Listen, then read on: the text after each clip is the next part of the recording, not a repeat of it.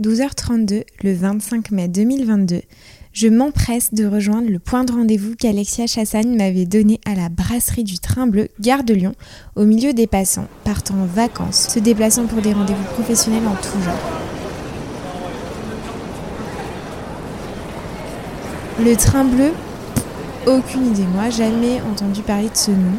Et en montant les escaliers, je suis rentrée dans un endroit merveilleux, aux ambiances baroques, un vrai moment suspendu.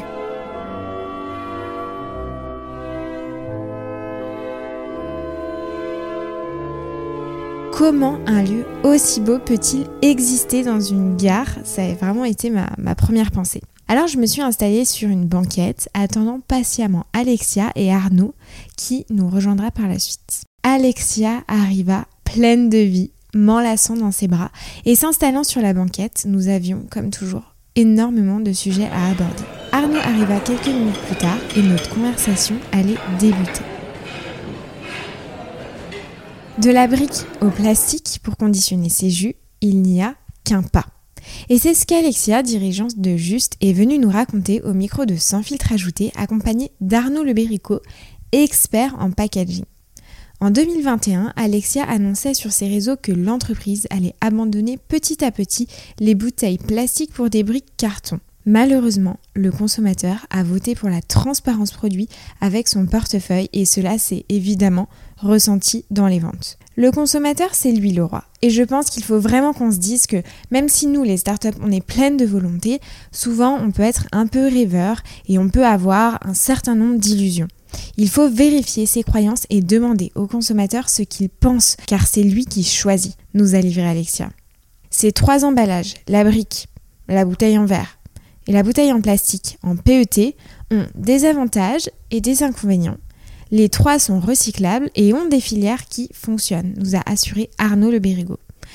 C'est un sujet complexe auquel on s'est attaqué, on l'a traité de fond en comble dans cet épisode extrêmement intéressant et cet épisode aussi lève le voile sur beaucoup de croyances que nous pouvons avoir sur l'emballage. Un grand merci à tous les deux pour le moment passé, c'était extrêmement plaisant.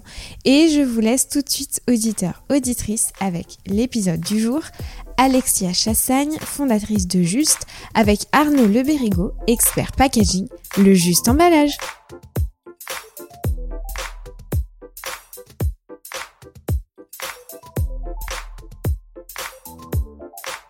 On commencera comme ça. ça permet de mais non, mais régler. Tu sais, c'est c'est rare les gens qui sont comme ça enthousiastes. Et ce que je lui dis, c'est que j'espère qu'elle le perdra pas.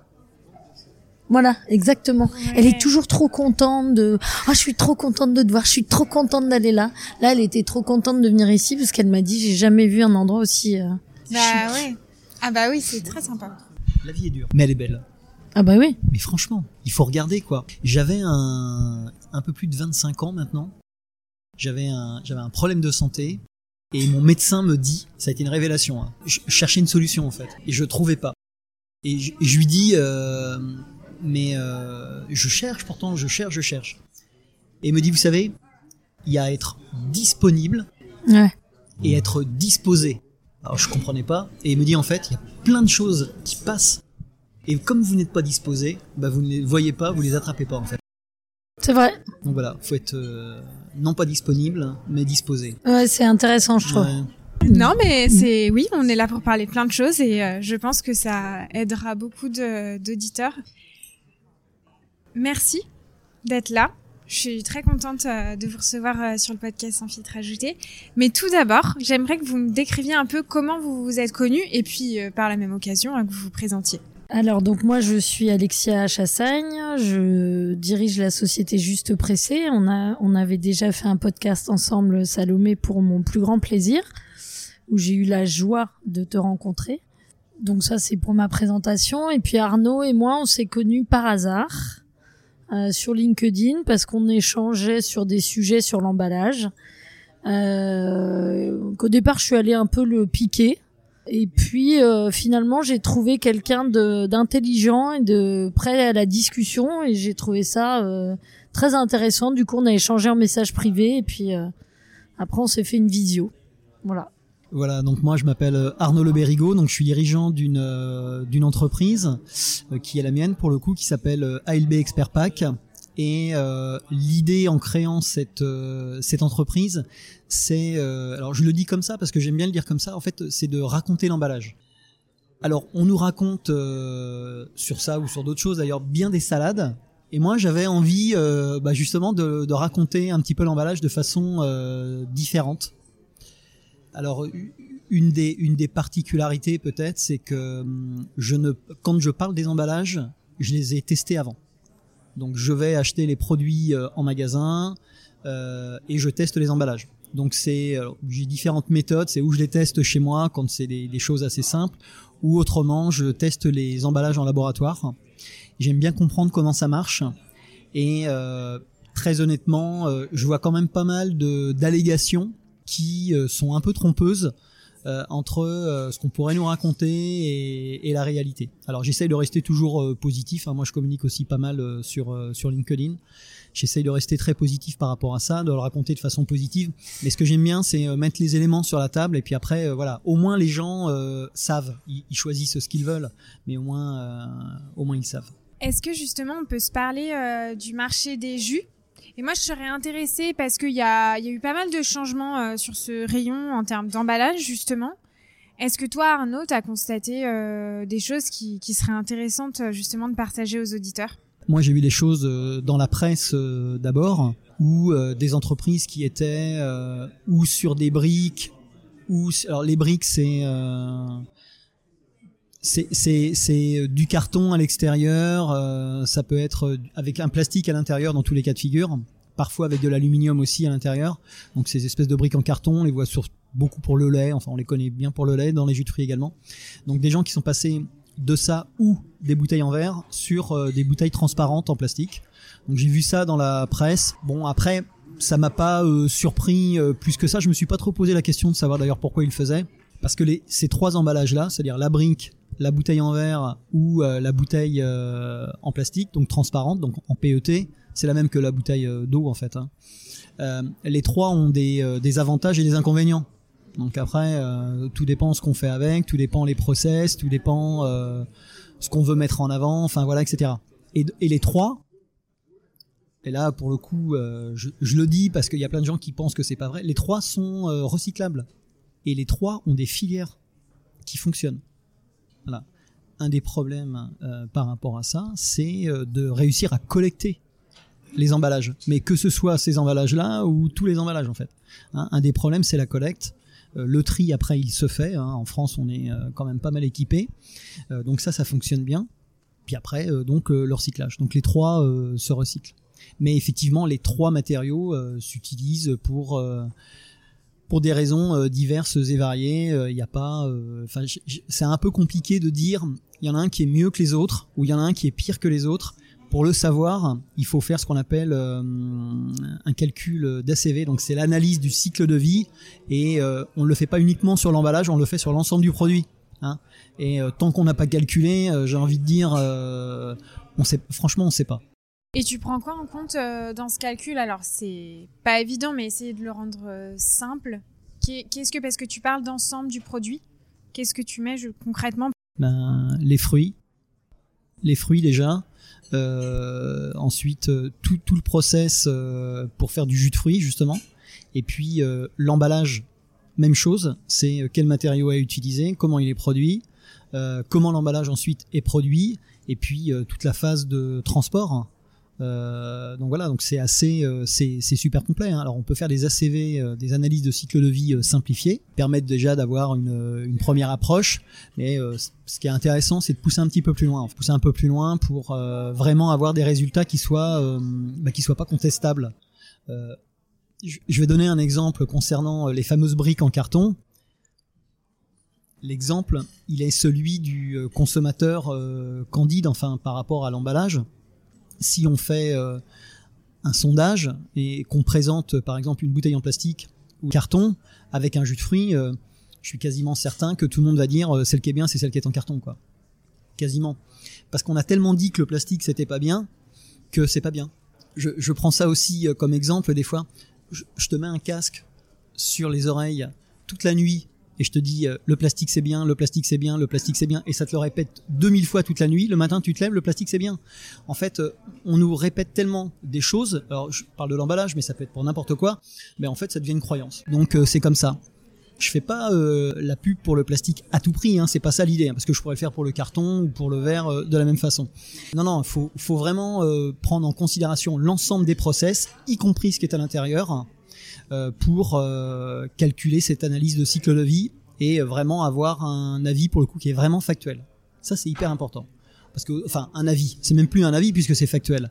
Avoir un résultat qui est factuel et non plus un avis.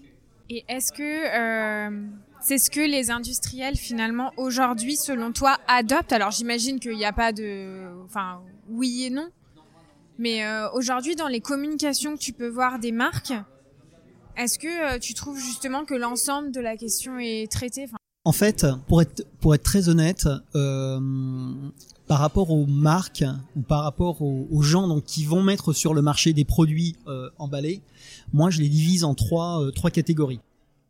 Il y a les startups ou les petites entreprises qui démarrent, ils ont cette idée de l'environnement dans les gènes en fait. Donc ils partent du principe, même s'ils n'ont pas de connaissances, ils partent du principe qu'il faut pas mettre en marché un truc qui est pas terrible, quoi. Donc eux, ils ont vraiment ça dans les gènes. Moi, je parle de l'emballage. Hein. Après, euh, à l'intérieur, je sais pas. Mais je parle de l'emballage. Moi, je suis quand je suis contacté par ces gens-là, ils ont des euh, ils ont des avis qui sont assez tranchés en fait. On veut pas de ça. Enfin voilà, etc. Après, ils ont tort, ils ont raison, mais ils ont vraiment un avis qui est tranché. Donc ça, c'est eux. L'autre côté, tout en haut, il y a les très très grosses entreprises très honnêtement, euh, sans les citer, mais les 5-6 grosses euh, qu'on connaît, euh, mettent de l'argent dans la recherche et développement, justement pour améliorer les emballages. Alors il y a deux raisons. La première, c'est que c'est eux qui ont l'argent. Donc c'est plus facile. Et moi je me dis, on peut toujours les critiquer. Après je peux les nommer. Honnêtement, c'est Coca, c'est Danone, c'est Pepsi, enfin voilà, etc. On peut on peut les nommer, mais honnêtement, c'est eux qui tirent quand même la recherche et le développement. Et puis la deuxième raison, c'est euh, ils ont aussi des produits, ils sont super connus, etc. Donc en termes de communication, bah pour eux c'est quand même euh, c'est quand même un plus quoi. Et puis il y a ce qu'il y a au milieu, ce que moi j'appelle le ventre mou, et qui en la posture souvent, alors tout le monde, hein, c'est pas c'est pas tout le monde. La posture c'est j'attends, j'attends. Euh, AGEC par exemple, donc qui est euh, cette loi à l'intérieur de laquelle il y a euh, il y a un article concernant justement euh, les emballages et euh, les 3 R, réduction des emballages en matière plastique à usage unique, réemploi, recyclage, etc. C'est pas une loi contraignante, c'est une loi dite non contraignante. Donc en fait, il n'y a pas d'obligation, ce ne sont que des objectifs. Donc le ventre mou, il attend. Il attend qu'il se passe, euh, il se passe quelque chose ou que les gros justement tirent pour euh, faire un petit peu la même chose, quoi. Alexia, alors je serais ravie euh, que tu nous parles de juste parce que vous avez aussi changé vos emballages. Vous étiez en plastique, vous êtes passé en briques. Alors je, je te laisserai dire les termes exacts et vous repassez au plastique. Ma question c'est pourquoi ce changement? Alors, euh, en fait, ça répond à deux objectifs différents. Euh, donc quand on est passé euh, au départ, moi quand j'ai repris la société, effectivement les produits étaient en bouteille plastique qui était complètement vierge. Il n'y avait pas du tout de plastique recyclé à l'intérieur. Et à titre perso et comme l'a dit comme l'a dit très bien Arnaud, euh, bah, nous on est plutôt une start-up euh, qui se construit sur une idée que la RSE ça doit faire partie de notre ADN. Euh, c'est un peu notre colonne vertébrale et du coup j'avais une très mauvaise image du plastique. Euh, visiblement, euh, j'étais pas forcément extrêmement bien renseignée et du au moment où euh, la, la, technologie de la haute pression à froid a évolué et nous a permis d'avoir un autre emballage que le plastique. Alors haute pression à froid Oui, alors haute pression à froid, donc c'est une euh, technique qui permet de stabiliser les jus dans leur état fraîchement pressé. C'est-à-dire que ça permet d'avoir un jus euh, pressé comme à la maison avec euh, toutes ses qualités de goût et aussi de vitamines, d'antioxydants, etc. Donc c'est c'est vraiment ce qu'il y a de plus proche du jus pressé à la maison. Avec euh, une conservation de plusieurs semaines. Donc c'est quand même un très gros avantage. C'est extrêmement différent des jus pasteurisés qui eux sont chauffés euh, au minimum une fois et souvent plutôt deux fois et qui ont perdu euh, bah, une grosse partie bon du goût ça se ça se sent tout de suite en fait mais qui ont aussi perdu des vitamines et des antioxydants donc quand la techno a évolué euh, ça nous a permis, euh, on s'est dit bah tiens, on va passer à la brique euh, carton, qui moi dans ma tête était plus vertueuse. Alors chez nous, il n'y avait pas du tout de volonté de greenwashing comme parfois dans certaines autres sociétés. On était vraiment convaincus. Euh, et, et d'ailleurs, la façon dont j'ai connu Arnaud, c'est précisément qu'on a eu un échange très intéressant sur LinkedIn sur ce sujet-là. Moi, j'étais réellement convaincue que euh, la brique carton, c'était euh, 100 euh, fois mieux que la bouteille plastique. Euh, donc voilà, on est passé à la brique carton. sans aluminium à l'intérieur parce que les nouvelles générations de briques carton font que quand ton produit est au frais, tu peux t'affranchir de l'aluminium. Et en fait, il y a une chose que j'avais euh, oubliée euh, fondamentalement, euh, c'est que en fait le consommateur, lui, il veut voir ce qu'il y a dans la bouteille. Et du, du, coup, ça m'a, j'ai mis un certain temps à accepter de revenir au plastique. J'ai mis presque un an et demi à accepter de, de revenir au plastique mais je crois que c'est assez fondamental et je pense que c'est pour ça que c'est intéressant de d'expliquer euh, euh, aux gens qui vont écouter le podcast que euh, euh, bah en fait le métier de marketeur c'est un métier qui est pas facile parce qu'il faut jongler entre différentes injonctions mais qu'il faut jamais perdre de vue que celui qui décide à la fin c'est le consommateur. Voilà. Et il y a une chose qui est fondamentale dans notre métier c'est l'insight consommateur. Et l'insight consommateur fait que le consommateur quand il est une bouteille transparente, il a l'impression euh, que finalement la démarche de la société est elle aussi plus transparente. Euh, du coup, comme ça m'a quand même beaucoup perturbé de repasser au plastique. Alors maintenant, on a une bouteille avec 50% de plastique recyclé. Euh, du coup, j'ai recontacté Arnaud et puis on en a pas mal discuté. Et, et en fait, j'aime bien l'approche d'Arnaud parce qu'il a une approche qui est pragmatique et pas dogmatique. Et euh, bah, il le dira mieux que moi, mais euh, finalement, euh, plastique, Tetra Pak en tout cas, ou Hello Pack, et, et une bouteille de PET, bah, finalement, comme il l'a dit, il y a ses avantages et ses inconvénients, mais je suis pas en train de faire harakiri et je suis pas en train de faire un crime en repassant à de la bouteille plastique. Mais peut-être qu'Arnaud, tu peux en parler un peu, un peu plus que moi. Pour rebondir dessus, en fait, quand on a commencé à communiquer, euh, effectivement, on a, on a parlé des différents euh, matériaux euh, qui pouvaient être utilisés. Et comme moi je l'ai dit tout à l'heure, avant de parler d'un, de quelque chose, d'un produit, etc., j'ai vraiment besoin de le tester. Là, j'avais pas besoin de tester la, la, brique en carton ou la bouteille en PET, je les connais super bien. Par contre, ce que j'ai eu besoin de tester, c'est les jus de fruits en fait. Donc j'en ai commandé et euh, j'en ai j'en ai j'en ai commandé plusieurs pour les pour les tester parce que j'adore le jus de fruits en plus. Et là, ça mais ça m'a fait tilt mais tout de suite et, et on parlait pas encore de passage en PET hein, à ce moment-là. Hein. Ça m'a fait tilt tout de suite. J'ai envoyé un message à Alexia et je lui ai dit "Écoute, c'est vraiment bien. D'abord, je, t'ai fait un retour hein, sur les sur les jus de fruits. Bon après c'est c'est c'est toujours un peu euh, subjectif, mais je lui dis "Je pense qu'il y a un vrai problème. C'est ton emballage." j'ai rien contre le Tetra c'est même pas le problème, quoi. Sauf que je pense que pour le coup, étant donné la qualité des jus de fruits euh, d'Alexia, ça collait pas. Moi, j'ai vraiment eu besoin de le voir, en fait, quoi.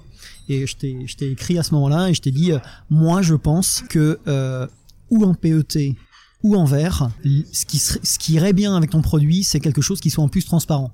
Parce que Aujourd'hui, tout le monde parle des 3R. On va réduire le plastique. Moi, j'ai envie de dire, c'est pas le plastique, faut qu'on réduise. C'est tous les emballages. C'est tous les emballages qu'il faut réduire. Tous les emballages qui ne servent à rien, aujourd'hui, il faut les, il faut les supprimer. On n'arrive pas en France à tout euh, capter et d'une. Et puis on n'arrive pas non plus à tout recycler.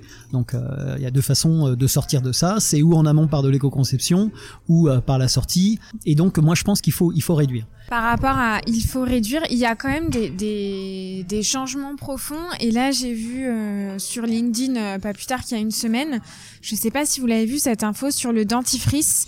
Alors, je voudrais pas me tromper sur la marque, mais il me semble que c'est Procter et Gamble, si je me trompe pas, qui enlèvent euh, leur pack carton sur les dentifrices, qui finalement servent assez peu. et là, pour le coup, j'ai trouvé ça extrêmement intéressant et ça, enfin, ça répond totalement à ce que tu dis de euh, peu importe l'emballage, ben moins on en met, j'imagine que mieux c'est. Pour le coup, euh, juste avant qu'on démarre le podcast, on parlait de, de Bonduel. Moi, Bonduel, je les avais euh, félicités quand ils ont retiré le couvercle sur leur barquette salade. J'ai trouvé que c'était bien parce que on peut toujours discuter de l'intérêt du couvercle, etc. Mais au moins, on retirait une grosse partie du plastique qui, dont on peut se passer, clairement. Et puis, il y a quelques semaines, euh, j'ai vu une communication de Bonduel où euh, ils ont euh, supprimé le, banderolage en plastique autour des boîtes de petits pois carottes qui vendent par trois et ils les ont remplacés par du carton. Et ils ont fait toute une communication là-dessus, c'était génial, etc. Bah moi je pense que ce qui aurait été génial, c'est d'arrêter de les vendre par trois en fait. Et il existe d'autres méthodes il existe d'autres méthodes si on veut les vendre par trois que d'utiliser ou du plastique ou du carton, notamment euh, par collage, euh, enfin voilà, etc. Mais il existe des choses qui sont moins lourdes que cette espèce de gros emballage en carton qu'ils ont mis à la place, qui est beaucoup plus lourd que l'emballage en polyéthylène qui existait avant et qui était recyclable. En fait, on fait du 1 pour 1. On fait du remplacement de 1 pour 1. Alors moi, c'est un truc qui me dépasse. Euh, et, et, ça, c'est un des c'est un de mes sujets justement dans les 3R quand je dis il faut prendre les 3R à un moment et les mettre sur le côté et il faut prendre du recul par rapport à ça. 3R, Alors 3R c'est euh, le fameux euh, c'est le fameux décret qui est dans la loi AGEC. Alors les 3R le premier c'est euh, réduction des emballages plastiques à usage unique. Le deuxième R c'est euh, mettre en place des emballages de réemploi, donc de la consigne, etc. Et le troisième c'est améliorer la, la recyclabilité euh, des emballages post-consommation en France. Quand j'ai un, un, client qui me dit bah, il faut qu'on supprime le plastique et on va le remplacer par autre chose, je, souvent je me dis mais en fait on va faire du 1 pour 1. Pour moi ça a pas grand intérêt en fait quoi. Quitte à supprimer quelque chose, poussons la réflexion plus loin. Est-ce qu'on peut pas le est-ce qu'on peut pas ne pas le remplacer justement? Alors donc pour revenir euh, pour revenir euh, ou à la brique ou au verre ou, ou à la bouteille transparente en PET, à partir du moment où euh, les trois déjà euh, ont des filières de recyclage qui existent, comme je le disais tout à l'heure, oui, effectivement, euh, calculer une ACV, puis on n'est pas obligé non plus de calculer des ACV pour tout. Il y a une chose qui est déjà fondamentale, c'est le bon sens. Mais honnêtement, alors je le fais pas pour ma paroisse parce qu'il y a d'autres gens qui font le même métier que moi. Honnêtement, je, je, je, je pousse les entreprises à contacter euh, justement des, experts en emballage pour prendre du recul. Pour prendre du recul et ne pas s'enfoncer dans cette réglementation euh, qui est d'abord pas comprise et qui pour le coup euh, risque d'être mal appliquée et on risque, et d'ailleurs on le voit hein, déjà, hein, on a des solutions d'emballage qui sortent et qui sont pires que celles qui existaient avant. Et ça, clairement, c'est c'est absolument dramatique. Et l'emballage aussi, c'est un merveilleux euh, support de communication. C'est le premier vecteur de communication en réalité en rayon. Euh, et Alexia, j'aimerais aussi euh, que tu nous parles de tes produits. Tout à l'heure, tu as parlé d'eau de pression à froid. Comment aujourd'hui, avec ce changement de packaging, euh, tu, vous, justement, mettez en avant les avantages de vos produits? Alors, euh, c'est vrai que quand on passe de la brique carton à, à la bouteille plastique, on perd, allez, on va dire, on perd 70% de notre euh, surface de communication. Parce que la brique carton, c'est quand même quelque chose où il y a quatre faces et euh, où il est possible de dire beaucoup de choses. Après, c'est toujours la même chose quand on est un marketeur. Euh, il faut se dire que la chose la plus difficile, c'est de faire des choix. Euh, et plus on a de surface, plus on a tendance à dire des choses. Et euh, le fait d'avoir été obligé de revenir à une étiquette plus petite, euh, ça nous a obligés aussi à réfléchir à quelles sont les informations essentielles pour le consommateur et qu'est-ce qu'il a euh, vraiment besoin de savoir. Et on s'est fait aider euh, pour ça, puisqu'on avait des hypothèses, mais on n'avait pas de certitude. Euh, il faut, faut, voilà, un, un, marketeur, il faut toujours qu'il soit euh, très modeste. Euh, c'est pas une science le marketing, c'est beaucoup de bon sens et c'est surtout très bien connaître son consommateur. Euh, et du coup, comme on avait un certain nombre d'idées, on les a soumises à ScanUp euh, avec un test qui nous a permis en fait de hum, sélectionner les informations qui étaient essentielles pour le consommateur et celles qui voulaient dire quelque chose. C'est d'ailleurs pour ça que on est passé euh, d'un packaging où on disait le goût du fruit juste pressé et rien d'autre à juste pressé comme à la maison. Euh, puisqu'en fait, quand on a soumis au consommateur un certain nombre de propositions sur la partie, ben finalement, quelle est l'expression qui exprime le mieux le goût du produit euh, sans qu'il le goûte, mais il nous a dit euh, très, de très loin et, et les tests ScanUp, c'est des tests qui sont faits quand même sur plus de 20 000 personnes. Donc ça, on commence à avoir une certaine représentativité et donc le consommateur nous a dit ben c'est euh, juste pressé comme à la maison. Euh, puisque ça lui évoque l'orange pressé que lui peut lui faire sa grand-mère, sa mère, et plus récemment pour des gens peut-être un petit peu plus euh, euh, avancés, on va dire, euh, c'est soit le soit la centrifugeuse, soit l'extracteur à froid que les gens utilisent pour des fruits et des légumes un petit peu un petit peu plus complexes que juste le jus d'orange. Voilà, donc ça c'est c'est vraiment euh, il y a deux enfin il y a plusieurs leçons dans dans cette aventure mais mais la première c'est vraiment de se dire le consommateur hein, ça reste lui le roi et euh, et en fait, je, je, je pense qu'il il faut vraiment qu'on se dise, euh, même si on est plein de bonne volonté euh, dans les startups, même si on est souvent euh, un peu rêveur, et puis finalement ça bouge un peu le marché aussi, euh, et qu'on peut avoir un certain nombre d'illusions. Euh, D'abord, il faut les vérifier, ses croyances, et puis surtout, il faut demander au consommateur ce qu'il en pense, parce qu'à la fin, c'est lui qui choisit. Euh, la, la deux, le deuxième point, c'est vraiment de se dire, euh, bah en fait, euh, trop d'infos tue l'info. Voilà. Je pense que notre pack euh, carton, euh, il nous faisait très plaisir à nous, mais au final, il était assez confus et il donnait beaucoup d'informations. Aujourd'hui, on a quelque chose de plus restreint, de plus réduit. Euh, mais grâce à ce test ScanUp qui est vraiment centré sur les sur les éléments importants. Euh, donc déjà euh, une face avant qui est beaucoup moins chargée, juste avec les infos nécessaires. Et puis derrière, très peu d'infos, mais euh, les infos, euh, donc Cosso nous a dit qu'elles étaient importantes, c'est-à-dire euh, expliquer la haute pression à froid, qu'est-ce que c'est, parce que le test nous a dit quand même qu'il y avait 60% des consommateurs qui connaissaient pas la techno, et 40 qui en avaient entendu parler mais qui n'étaient pas sûrs de savoir exactement. Donc ça, on l'explique.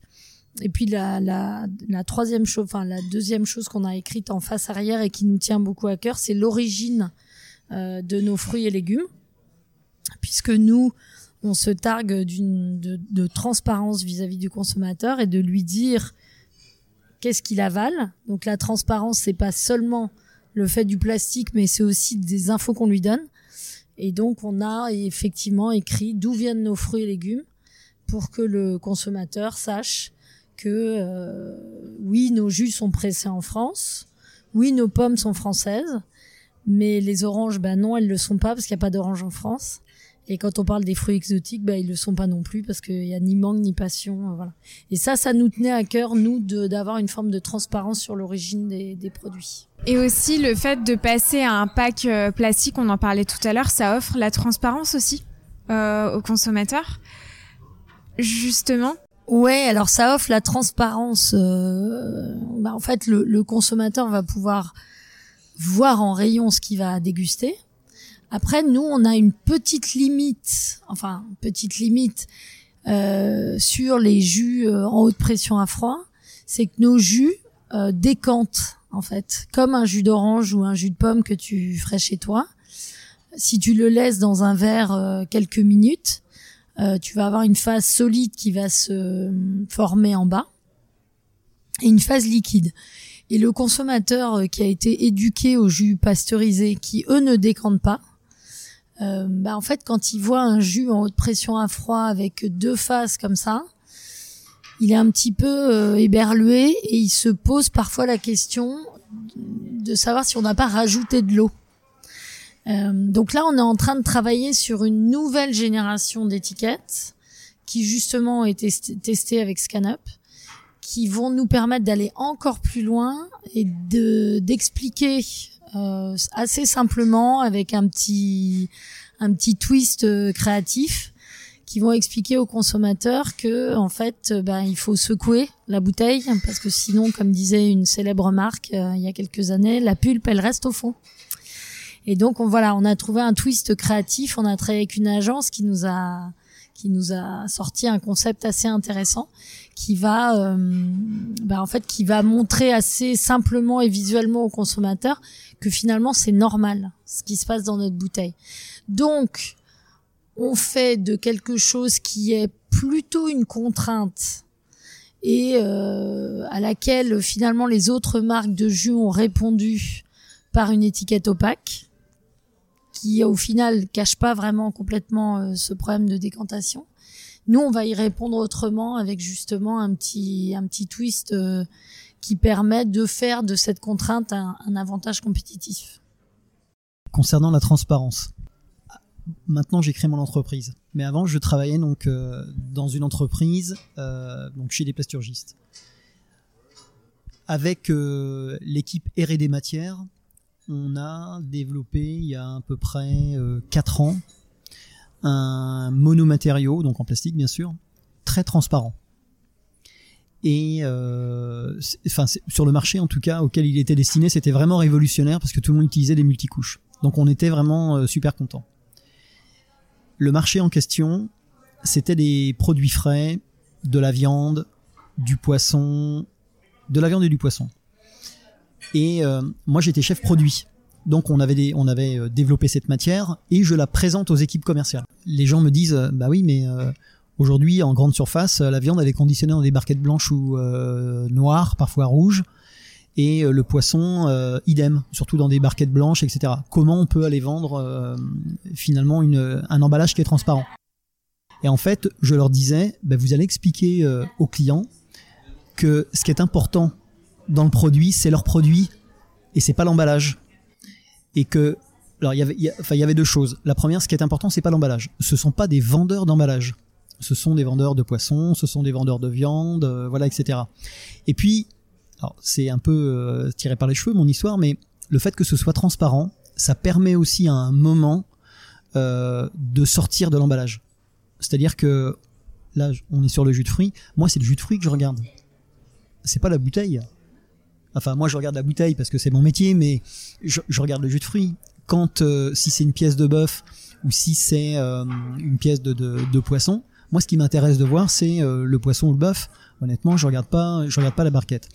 Et je trouve, et à l'époque, j'avais donc mis en relation la transparence de l'emballage avec justement la transparence du metteur en marché, c'est-à-dire de l'industriel, vis-à-vis de ses clients. Moi, je trouve que c'est c'est super intéressant ça. Ouais, en effet, je pense que c'est. Alors après, c'est t'as raison dans l'absolu, et je pense que c'était un très bon concept. Euh, bon, après, t'as quand même beaucoup de gens qui euh, ont des bouteilles en plastique et qui n'ont pas forcément une démarche extrêmement transparente dans l'absolu. Euh, mais cela étant dit, t'as tout à fait raison. Ça donne, en tout cas, ça met le produit en majesté et, et ça, et voilà, et ça permet de se concentrer sur le jus à l'intérieur et un peu sur l'étiquette. Et finalement, l'emballage devient, devient secondaire et il a son rôle. Et son rôle, c'est qu'en fait, il contient le produit. Et le produit parle de lui-même finalement grâce à la transparence. Exactement. Ce qui est euh, extrêmement important. Quand est-ce qu'on va retrouver justement euh, ce nouvel emballage? Est-ce que c'est déjà effectif dans les magasins? Alors oui, on est en train de, les briques sont en train d'être écoulées au fur et à mesure. Mais là, quand on se parle, oui, euh, il y a, en fait, les bouteilles sont déjà arrivées en magasin. Et ce qui est assez fou, c'est qu'on voit déjà, au bout de 15 jours, euh, nos bouteilles qui ont été mis en magasin en même temps que les briques qui restaient en rayon. Et les bouteilles sont déjà en rupture alors qu'il reste encore des briques. Donc voilà, le, fameux inside consommateur qu'on n'avait pas voulu voir en passant à la brique, bah là on le voit tout de suite parce que euh, notre emballage en rayon, bah il fonctionne, il fonctionne même très bien et, euh, et il sort beaucoup plus rapidement que nos briques. Euh, et du coup, maintenant, l'enjeu, c'est de d'écouler les briques, même si la qualité du jus à l'intérieur est exactement la même. Hein. C'est vraiment, euh, c'est vraiment des jus de très grande qualité, mais effectivement, on sent une, une espèce d'attrait du consommateur pour le, la bouteille qui est, euh, qui est visible vraiment en quelques, en quelques semaines. Quoi. Je voulais revenir sur les matériaux, et euh, notamment sur ces deux matériaux. La brique carton donc et, euh, et la bouteille transparente en PET parce que je pense que l'intérêt la, la, la, ce que ce que ce que je veux dire maintenant concernant le recyclage de ces deux euh, de ces deux matériaux est important pour euh, pour les consommateurs parce que personne sait en fait ce qui se passe ensuite les briques on arrive à en capter en France une sur deux alors c'est pas euh, c'est pas c'est pas le top mais enfin c'est déjà une sur deux il y a en France une fois qu'elles sont captées elles vont dans, dans les centres de tri. Donc tout est trié, hein. il n'y a aucun problème pour réussir à trier les briques. On en fait des balles et ça part en France. En France, il y a 200, il y a deux recycleurs, deux centres de recyclage en France qui sont dédiés à ça. Donc eux, ils reçoivent les briques. Et là, ils vont réussir, alors il y a tout un process bien sûr, ils vont réussir à séparer la pulpe, donc le carton, de ce qu'il y a à l'intérieur. Ce qu'il y a à l'intérieur, le plus souvent, en France, c'est 90% des briques, c'est comme ça, c'est un mélange d'aluminium et de plastique, du polyéthylène. Donc on va récupérer la pulpe, mais on en récupère une bonne partie hein, de la pulpe. On en récupère 90% euh, de la pulpe est récupérée, et donc il reste euh, ce, cette autre chose qui est donc de l'aluminium et du, euh, du polyéthylène. On en refait une matière qui s'appelle du polyal, et avec cette matière, on va faire du mobilier urbain, par exemple. L'exemple que j'aime bien prendre, c'est le futuroscope. Tous les éclairages extérieurs sont faits en polyal. Alors, c'est pas de la boucle fermée, hein, on refait pas des briques avec de la brique, mais on, en fait quand même euh, quelque chose. Et ça permet d'éviter d'aller reprendre du plastique noble pour refaire, par exemple, du mobilier urbain. Et d'ailleurs, et même du mobilier qu'on peut acheter euh, pour chez soi, hein, des tables de camping, euh, enfin, ou des choses comme ça. Concernant la bouteille, la bouteille en PET. donc la bouteille en, plastique, donc c'est la même que la bouteille d'eau. Hein pour euh, faire euh, simple aussi pour les gens, pour que les gens comprennent bien, on arrive à en capter à peu près 70% en France, donc qui vont aller dans des centres de, recyclage. Pendant tout un moment, on a dit que ce n'était pas recyclé en bouteille. Et c'est vrai qu'une grosse partie du PET était euh, recyclé en ce qu'on appelle des, polaires, enfin des, des, habits quoi. Voilà. ça c'est fini ça. C'est-à-dire qu'aujourd'hui, euh, l'ensemble du PET qui est capté, 75% euh, redevient est remis dans les bouteilles en fait. Donc euh, c'est vraiment quelque chose qui avance. Où il y a encore quelques difficultés, c'est sur les bouteilles qui sont de couleur, notamment des bouteilles bleues, des bouteilles vertes ou des bouteilles rouges en plastique, euh, comme ça là. Mais c'est pareil, c'est en train de changer. C'est-à-dire que les centres, les, les, les recycleurs aujourd'hui qui les recyclaient en autre chose, c'était à recycler en autre chose, mais pas des bouteilles, s'équipent et euh, ça va pouvoir redevenir des bouteilles. Donc c'est vrai que ça, euh, ça avance quand même. Quoi. Ce qui me fait dire à travers tous les échanges qu'on a eus qu'il y a un vrai enjeu de pédagogie, évidemment, comme beaucoup de sujets, euh, auprès du, consommateur, mais pas que, auprès des distributeurs, auprès des industriels. Comment vous, au quotidien, bah toi par exemple Alexia, sur les bouteilles, comment tu vas communiquer justement ce changement? Et puis peut-être Arnaud, tu nous diras ensuite comment tu fais de la communication aussi sur LinkedIn pour sensibiliser à ces sujets. Alors, moi, je c'est pas que je veux faire un mea culpa, mais c'est que quand j'ai lancé la brique en carton, j'étais vraiment intimement persuadée que je, je, je J'étais avec un porte-drapeau et j'avais l'impression de faire quelque chose d'extrêmement engagé. Euh, et c'est vrai que j'ai beaucoup communiqué en, en, en disant euh, que euh, c'était beaucoup mieux que le plastique. Alors, basé sur des critères qui étaient euh, les miens, hein, qui étaient de dire, bah finalement, quand la brique n'est pas captée, comme euh, Arnaud le dit, bah il y en a une partie qui va finir euh, bah, brûler, et il y en a quand même une partie qui finit enfouie. Et dans cette partie enfouie, bah en fait le carton il va se détruire et il va rester qu'un petit peu de plastique. Ça c'était un peu mon c'était un peu mon, mon, mes arguments pour dire que la brique c'était beaucoup mieux. Alors aujourd'hui, c'est pas que je fais marche arrière parce que euh, voilà, il y a une réalité qui est la réalité du consommateur qui, qui lui veut voir son produit et, et ça on peut l'entendre.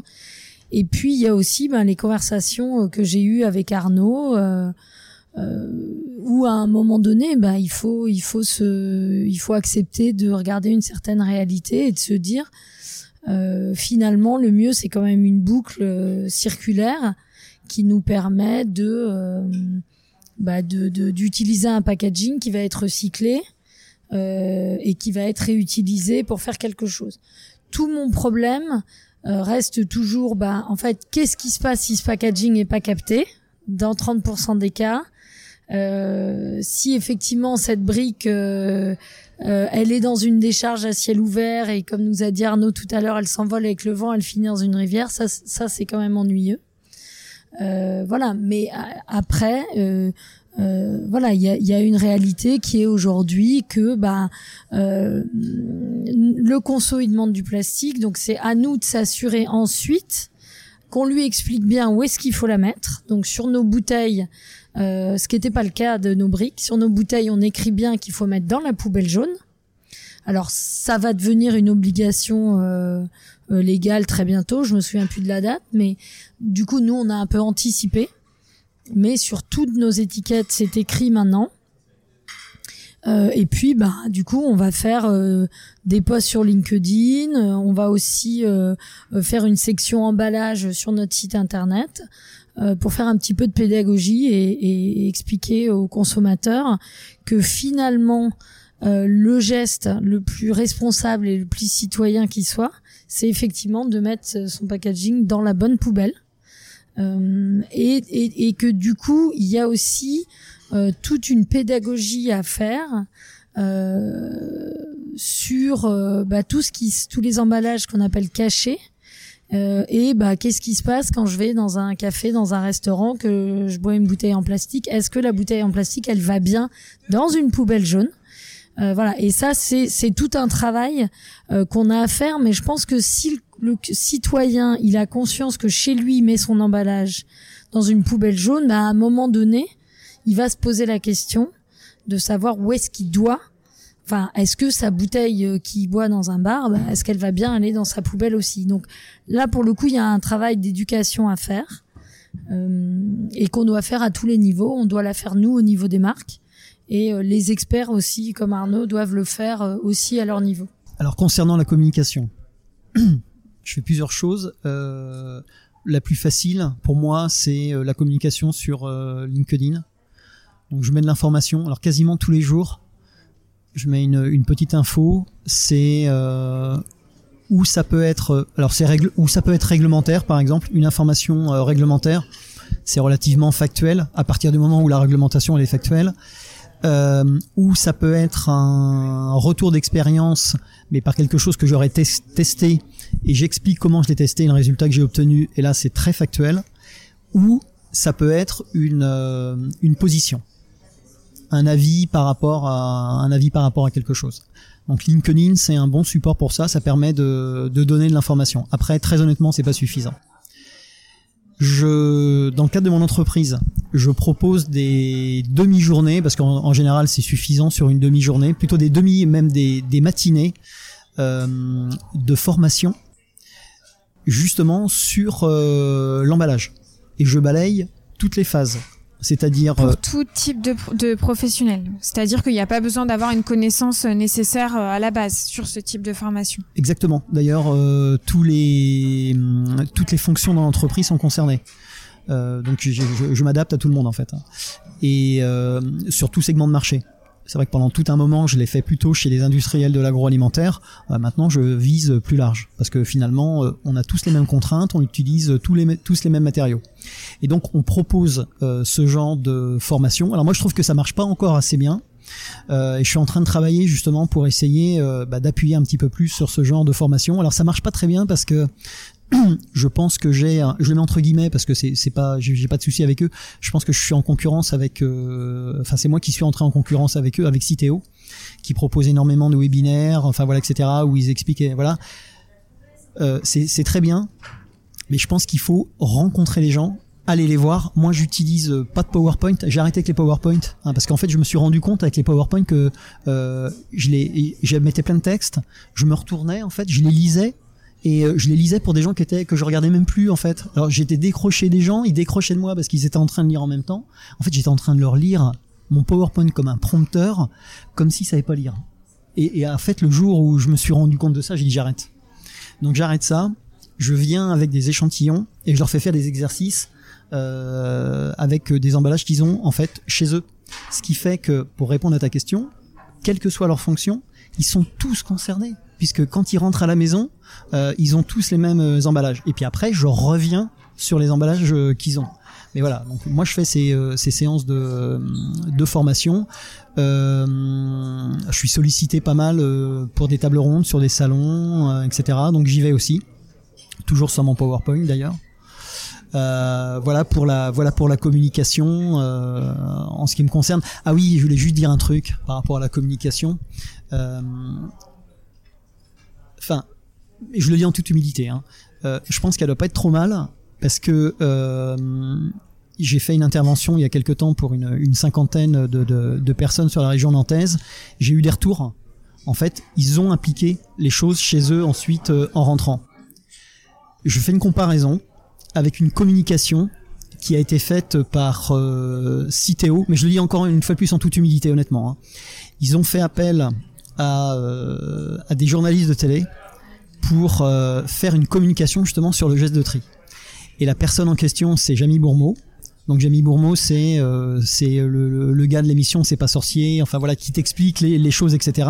Moi, quand j'avais entre 15 et 20 ans, je regardais sur des choses qui m'intéressaient absolument pas. Ben au moins je comprenais quoi. Et donc là, ils ont fait appel à lui pour expliquer le tri de la poubelle jaune, etc. Ben moi, j'ai rien compris. Et je connais le truc par cœur. J'ai, je me suis dit, comment le, le consommateur, face à ça, euh, qu'est-ce qu'il comprend? Ce qu'il a expliqué était clair. Mais c'est trop compliqué. C'est trop compliqué. Ce qui, moi, je dis aux gens, quand vous ne savez pas, ce qui est important, vous mettez dans une poubelle. Vous mettez pas dans la rue. Vous mettez, dans, vous savez pas, arrêtez de vous poser la question. Ce qu'on vous demande, c'est de la mettre dans une poubelle. Si vous avez des bacs de couleurs différentes avec euh, des, euh, des instructions qui sont claires, ok, vous triez quoi. Mais si vous savez pas, arrêtez de vous prendre la tête. Ce qu'il faut, c'est le mettre dans une poubelle. C'est le minimum syndical. Merci beaucoup en tout cas pour euh, cet échange. C'était extrêmement riche. Alexia, euh, j'espère qu'on se refera peut-être un épisode d'ici quelques mois pour savoir comment finalement les ventes ont évolué. Bon, je suppose très bien. Comment les consommateurs euh, sont, euh, sont habitués aussi à la, au nouvel emballage. Et puis Arnaud également, ce serait très intéressant qu'on fasse un épisode vraiment dédié euh, sur l'emballage, parce que je pense qu'il y a beaucoup de d'éléments et de, de, de, le voile est élevé sur ce sujet un peu tabou de l'emballage. Merci. Merci Salomé. Effectivement, je pense que c'est c'est un c'est un bel épisode parce qu'on a réussi à, à lier une problématique de marque qui est toujours euh, euh, alors je sais pas si elle est inspirante, mais en tout cas elle est euh, pratico-pratique et elle est factuelle, avec un sujet qui est le sujet de l'emballage, qui est, enfin à mon sens, euh, éminemment important euh, dans nos métiers de l'agroalimentaire. Euh, et qui, je trouve, est traité de façon, enfin, c'est très, c'est très greenwashing aujourd'hui, je trouve, le sujet de l'emballage. Et, et voilà. Et moi, ce que j'aime dans l'approche d'Arnaud, c'est que justement, il n'y a pas de greenwashing, il n'y a pas de dogmatisme. c'est une approche très pragmatique, très liée en fait à bah, l'utilité de l'emballage et finalement son rôle. Euh, et voilà, et ça j'aime bien j'aime bien l'approche d'Arnaud. Et je pense que tu as raison, il faudra que tu fasses un sujet euh, dédié et un podcast dédié à l'emballage avec Arnaud parce que sur nos métiers de l'agroalimentaire, il y a énormément de choses à dire. Moi, je te remercie également. Je voulais juste dire un, dernier truc parce que euh, j'espère que ça, peut amuser. En fait, je parle beaucoup d'emballage hein, et je dis, euh, bah, c'est quand même compliqué de s'en passer à titre personnel, ma consommation, 80% c'est du vrac avec mes propres emballages. C'est-à-dire que j'utilise même plus les emballages euh, du marché. Alors je le fais pas, euh, je suis pas à la chasse à l'emballage. C'était pas ça la raison, peu, importe la raison, mais donc je, je le fais vraiment. Quand je fais une intervention d'entreprise, j'explique aux gens quand même que oui le vrac, effectivement on peut se passer d'une certaine partie de l'emballage, mais pas complètement, et qu'il faut pas oublier une chose, c'est que quand on entre dans la démarche du vrac, il va falloir apprendre à manger différemment, parce que les aliments vont pas être les mêmes. Et ça, on, on, s'en rend pas forcément compte au départ. Et il va falloir apprendre à cuisiner. Et non, mais il vaut mieux le dire, parce que au lieu de passer euh, une heure dans des rayons de supermarché à acheter des, produits, les mettre dans ton chariot, les, ramener chez toi et manger euh, tout ce qui est prêt, et eh ben là, il va falloir passer euh, ton week-end dans la cuisine euh, à préparer ta semaine. Et c'est 4, 5 heures de cuisine. Enfin, nous, chez, nous, c'est ça, c'est 4, 5 heures de cuisine le samedi pour préparer tout pour la semaine. Et on est à 80, ouais, 80% de vrac, tout produit confondu. Voilà, je te remercie en tout cas, c'était super, euh, c'était super sympa, super agréable de te rencontrer. Merci beaucoup d'avoir été avec moi jusqu'à la fin de cet épisode. J'espère qu'il t'aura plu. N'hésite pas à m'écrire sur Instagram au nom de Sans filtre ajouté ou LinkedIn au nom de Salomé Charicton. Je réponds à tous les messages et je suis toujours super contente d'interagir avec vous. À bientôt!